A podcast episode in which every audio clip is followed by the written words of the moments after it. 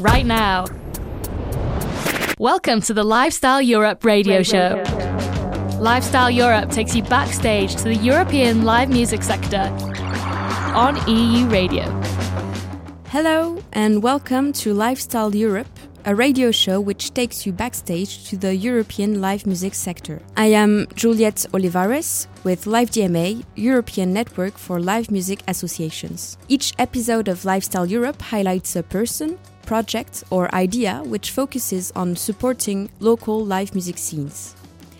Today, we take you to Lyon, in France, to discover the venue Le Periscope and their European project called Footprints Sustainable Music Across Europe.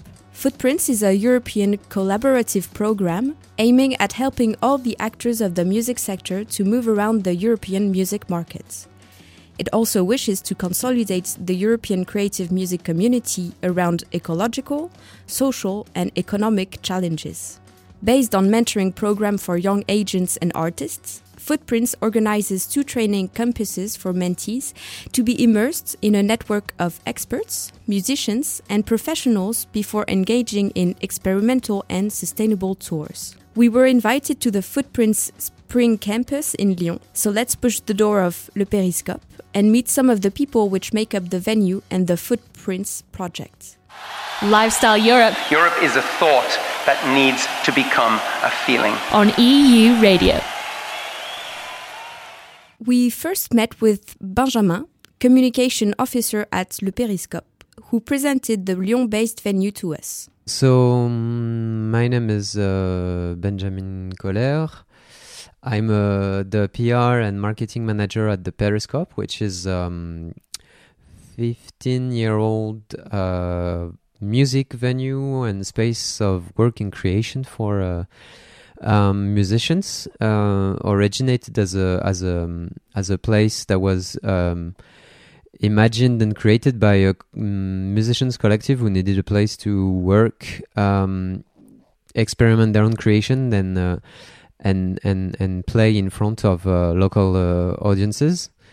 Um, so along these 15 years, the Periscope has become what we call in France une scène de musique actuelle, which is a label from the Ministry of Culture, uh, which um, uh, supports us and finds uh, the the Periscope so that we engage into supporting the local scene, um, building, um, creating. I mean, um, uh, pedagogical uh, projects and uh, inclusive projects towards many and diverse audiences um, as well as of course uh, supporting the the artists the artist in for what we call uh, emergence uh, that is helping um, musicians to develop their projects um, at different steps of their uh, of their career He further explained how small music venues such as Le Periscope quite struggle to access EU funding.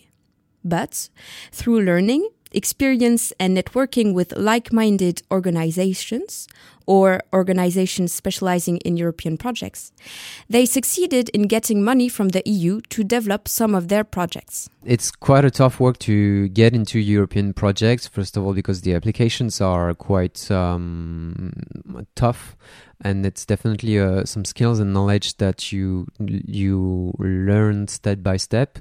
Uh, these steps concerning the Periscope, uh, I guess, have been first of all uh, many years of networking and meeting um, different partners that uh, had similar similarities in terms of values, organization, uh, business.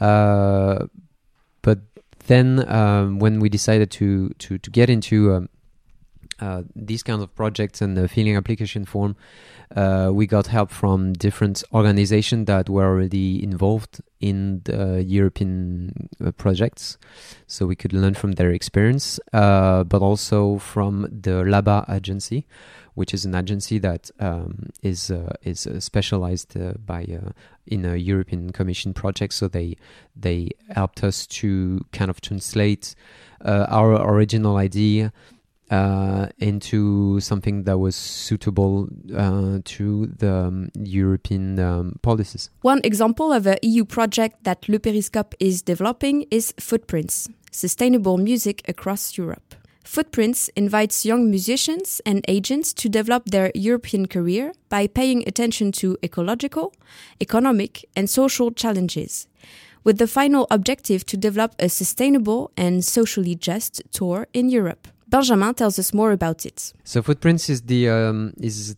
a European creative project that we initiated uh, as project leaders with um, international jazz platform, which is a um, festival slash platform uh, in Łódź, Poland, um, created for um, student musician, musicians so they can uh, um, develop their uh, their own artistic personalities with uh, other uh, musicians. Uh, so the these two partners, Periscope and Platform International Jazz Platform, met a few years ago on another European project called Jazz Connective, and from that we uh, imagined um, a European project that would let's say go go uh, a bit uh, further into the the results we got from the Jazz Connective project. So that is trying to uh, support uh, young musicians and young producers uh, into developing their own uh, European career but um, in paying uh, attention to uh, the new challenges of uh, today live music. Um, so especially uh, concerning um, the um, the uh, climate crisis, uh, social crisis, and of course economic crisis. so we. Um, we we imagined that program with six partners from different European countries, and we we created a program uh, with uh, two promotions of uh, musicians and agents that would be mentored into um, creating, developing a, a, tour in Europe um, that would be, let's say, uh, virtuous in, in the sense that uh, these tours are supposed to pay attention to um, the the previous uh, economic, uh, social, and ecological uh, challenges I mentioned. Um, and along with that, we try to um, to to gather as much people as possible uh, from the improvised and jazz music scene and sometimes beyond uh, about these topics. Before diving further into the Footprints project, let's now do a short music break with Catalan artist Marina Herlop and her song Miu.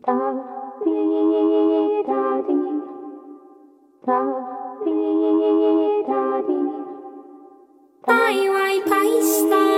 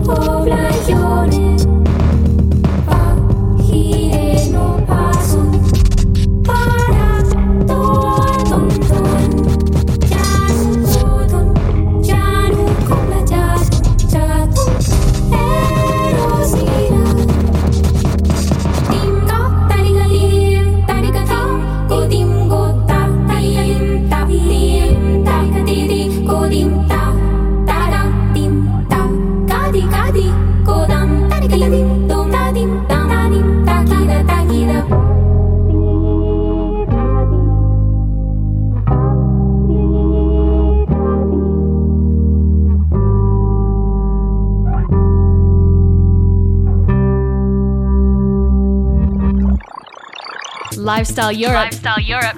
on EU Radio. Welcome back to the Lifestyle Europe radio show presented by Live DMA on EU Radio. Today we focus on the European project Footprints, Sustainable Music Across Europe, led by the French venue Le Periscope and the International Jazz Platform, among others. In Lyon, we met Benjamin, communication officer of Le Periscope, who explained to us the principle of footprints to help young musicians and agents to develop their career in Europe, paying attention to ecological, economic, and social challenges. In Lyon, we also had the chance to talk with Ayla, an artist manager, among many other things, who lives in Amsterdam and who benefits from the Footprints project as an agent for the 2021 promotion. We asked her more about her background and why she chose to apply to Footprints. Um, my name is Ayla. I'm from Amsterdam and I'm here during the Footprints Week as an agent. Um, I work uh, as a fr- freelancer for a couple of bands, doing tour management, production management, overall management a little bit. I work for the Bimhuis, which is a big jazz venue in Amsterdam, and I work for a smaller theater where I'm head of production and administration. And then, last but not least, I have my own nonprofit organization called um, New Amsterdam Jazz, and there we help jazz musicians in all their endeavors. We have partners all over the world and co-create concerts and projects and all that stuff. I chose to apply to Footprints because, um, well, I heard of it through working at the Bimhuis and uh, the previous agent for the Netherlands, Robert van der Pad. I know him quite well and personally, so I talked to both Bimhuis and uh, Robert to see what it was all about.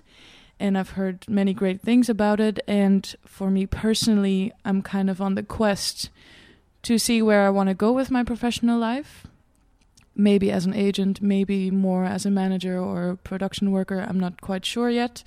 So I needed to find ways to explore and this was a way a really great way to explore what I want to do in the future. She explains that Footprints is a way for her to grow her network, learn new things, and find out where she wants to go in her professional life. That was actually the objective of the Spring Campus, the week that the Footprints agent spent in Lyon, as Benjamin tells us. So part of the uh, the the footprints uh, project is organized uh, around two specific events. Uh, this one is uh, here in Lyon at the Periscope is called the Spring Campus. It's dedicated to the producers and agents selected in the promotions. And then in July, uh, there is another campus, which is International Jazz Platform, uh, dedicated to the artists. Uh, here in Lyon, we spent a week with, of course, the partners of the project who will get to meet the producers and agents uh, they will mentor. But also, we um, invite what we call experts, that is, um, professionals that uh, are working on very specific fields, that is, networks, um, um researchers sometimes, um, producers, mm, programmers. Uh, so that they get to meet the, the the young agents and share some of their experience, so they can get inspired by it and uh, and and and seize from their experience sometimes something to to to um, initiate uh, in the coming uh, years of their career. Ayla also described more of the contents of this spring seminar, Spring Campus in Lyon, which balanced theoretical inputs and very concrete workshops in a low key and relaxed way. So this week we um, have a very hefty schedule. It's quite busy with a lot of workshops, sessions, all kinds of meetings with agents that are already working in the field, but also the other agents that are um, that applied for footprints. We have dinners, concerts. Um, we visited Lyon, luckily yesterday, um, and it's a mix between uh, sessions about inclusivity, um, about mental health in the scene, but also really practical things how how to go about being an agent, what's the worth of a good network? How do you deal with artists? What about sustainable touring? So that's the more practical side of things, which I really love. The balance is really nice. It's more thinking about okay, what do I want to produce? How do I want to be? And also, how can I put that into the field and, and into my work? Um, and of course, meeting all these lovely people in such a low key, relaxed way is a dream. Yeah. The future, um, yeah, as I said, I'm currently, I think this year kind of for me is figuring out the next five year plan, maybe, um, where this week is a huge part of that. Um, so, uh, and already in when I arrived here on Monday, and now we're Thursday, um, so many new thoughts and um, ways of thinking about my life and changes already that I can see in the way I'm thinking and things I don't want to do, things I do want to do. So I hope to conclude a little bit my vision a little bit more after this year at least. But definitely the music business. That's one thing that's for sure. You may have understand it now. The Footprints project is all about the future. A future that would be inclusive, fair, sustainable and filled with music. Well, I think after COVID, we all kind of, or during COVID, we were kind of in a hole with maybe no outcome for some of us. But um, experiencing these days and all these talks with everybody, there's actually a lot of great things happening. So many collectives and organizations that are really trying to do good things ecologically, but also uh, mentally, physically. There's so many great initiatives, and it's really surprising to see that we, you know, when we work together, really beautiful things can come out of that. And um, talking to one of the agents this morning, the music, the music ever is ever evolving. The music that is coming out, also out of COVID, is just so good and fresh and new, especially in the jazz scene. People are so innovative. It's uh, so the music keeps us going always. As as a last word, I, I it's um, I think uh, our, all we have in mind here is uh, uh, how we can make sense of our um, of our I don't know our our jobs, our artistic scenes. Uh, I think it's a it's a period of time where everybody is looking for um, actions that really mean something. So it's very um, I mean heartwarming to meet people around that uh, are trying to think differently and, and find solutions um, after all we've been through and and also for what's ahead, unfortunately.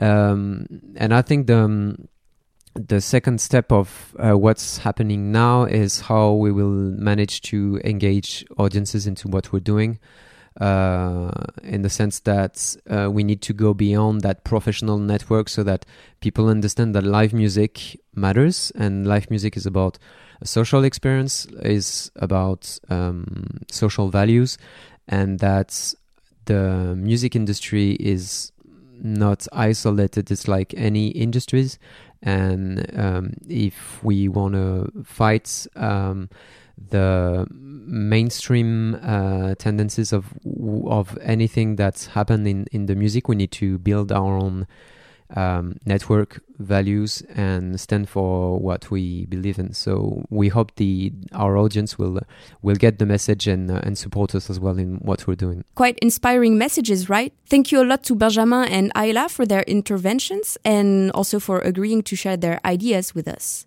You can find more information about the Footprints project on footprints/europe.com. Lifestyle Europe. Europe is a thought that needs to become a feeling. On EU Radio.